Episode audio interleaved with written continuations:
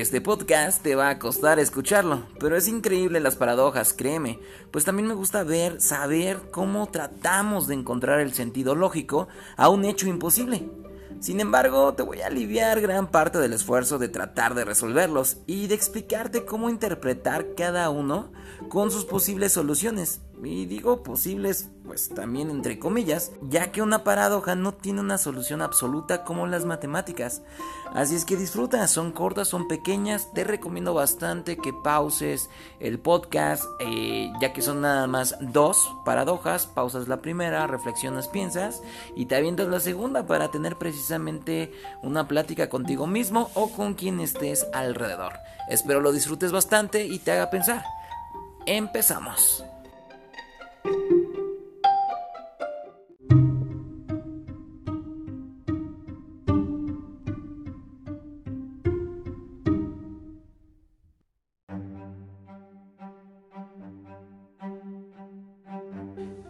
Empezaremos con una de las paradojas más famosas.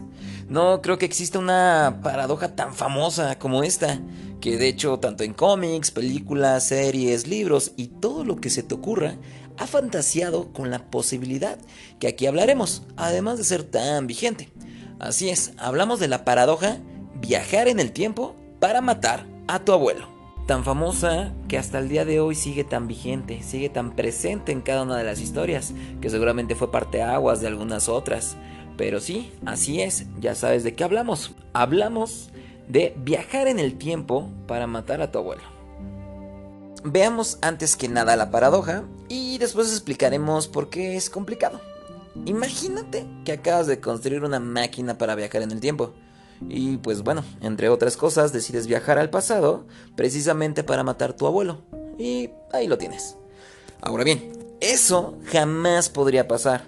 Si matas a tu abuelo, tu padre no nacería. Y por ende, tú tampoco.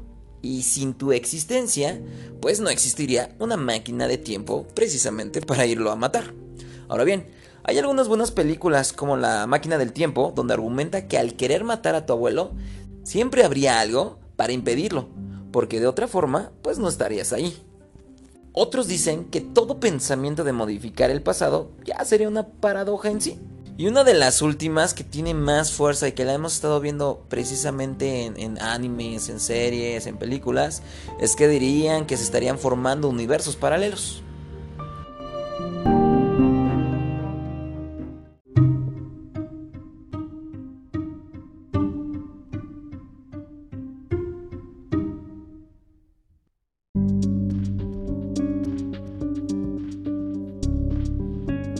La paradoja de la fuerza imparable. ¿Qué pasaría si una fuerza imparable se encuentra con un objeto inamovible? Bien, vamos a esperar tantito. Pensemos primero un poco. Para esto necesito que te imagines una fuerza con un poder capaz de romper rocas, acero o incluso planetas.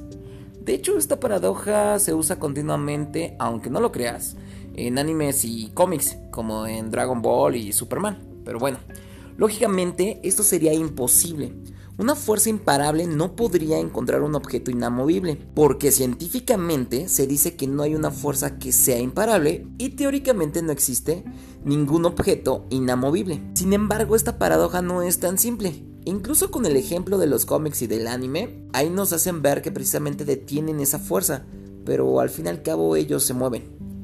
Para que esta paradoja sea una realidad, debería existir una masa equivalente al infinito, y aquí, exactamente aquí, es cuando te rompes la cabeza pensando en el tamaño del universo entrando en un bucle incomprensible para el ser humano.